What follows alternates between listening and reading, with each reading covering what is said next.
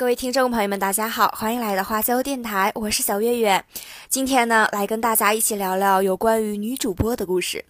十二月六日，Lolo 直播的一个频道中，女主播穿着粉红色的低领吊带睡衣，在镜头前抚弄着胸部，不断引诱正在观看的两千多名观众：“快脱呀！”有观众是显得急不可耐了，和主播互动着。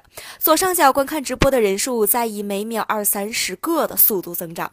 有人一连串的打赏了十个黄瓜礼物，在充值平台上，十个黄瓜换算过来价值一块钱。主播并未为其所动。只是说了几句谢谢。很快，有人赠出了一款跑车礼物，约合人民币三百元。女主播见状十分开心，将肩带脱下，露出上身，引得观众们疯狂点赞。直播画面里，一行绿色的系统提示语挂在显要位置。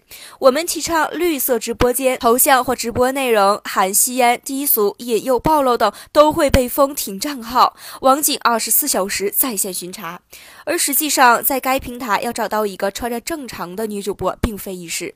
打开软件首页，相继排列的主播封面图即为穿着暴露的淫秽图片，而上述的上身秀在这家直播平台只能算是小尺度表演。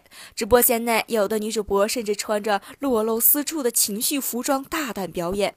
另一个直播间，女子穿着暴露，一边的男子同样催着礼物：“我们开个房就要二百多，总得让我们赚回来吧。”在其他直播平台，女主播们的打扮精致，多通过唱歌、跳舞、聊天。等方式赚取观众们的礼物，而在 Lolo 直播中，主播们播出环境随意，甚至能看到一个房间内有多名穿着暴露的女主播各自直播。就靠露赚钱，露得多，赚的也就越多了。一名主播透露，之前在其他直播平台，因为长相和才艺一般，一天只能赚到几十元的打赏；而在露骨的裸播，一天能赚到几百块钱，多的时候能赚到上千元。裸播虽然赚得多，但仍有被封号的风险。一旦被封号，那观众们打赏的礼物也无法提现了。他说：“能不能提现，全是平台说了算，所以只靠打赏赚的收入并不稳定。”为了防止封号后无法提现，把观众介绍到微信或 QQ 等社交软件中，再通过收取红包建群或者是一对一视频表演，已经成为主播们赚钱的新方式了。露露直播上，一些主播会爆出微信号，收取三四十元不等的红包后，即会将客人拉入 QQ 中，通过群视频进行更大尺度的直播。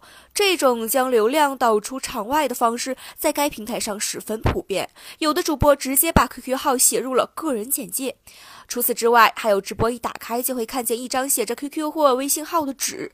夫妻直播，车票二十元，直播时间三十分钟左右。十二月六日晚，有记者加入了一名主播的 QQ 群，群内有三百多人。群主称，晚上九点有一场直播秀，门票三十元，给群主发红包之后会拉入内部群。晚上八点三十分左右，内部直播群只有七八人。最终，原定九点表演的主播以身体不适为由取消了表演。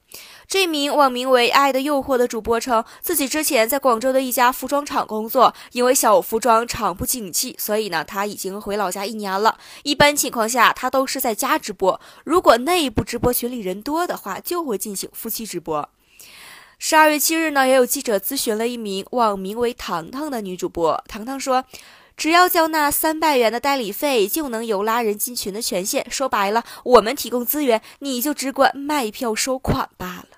其实呀，小平台软件开发成本并不高，找人开发一个平台，再购买宽带就可以了，大概在十万元左右。而每个观众每天带宽成本呢，不超过五毛钱。对于一些在盈亏平衡线上徘徊的小平台来说，没有品牌，没有流量，没有特别好的盈利点，那只能剑走偏锋。而像 Lolo 直播这样的纯色情平台，其目的就是赚快钱罢了。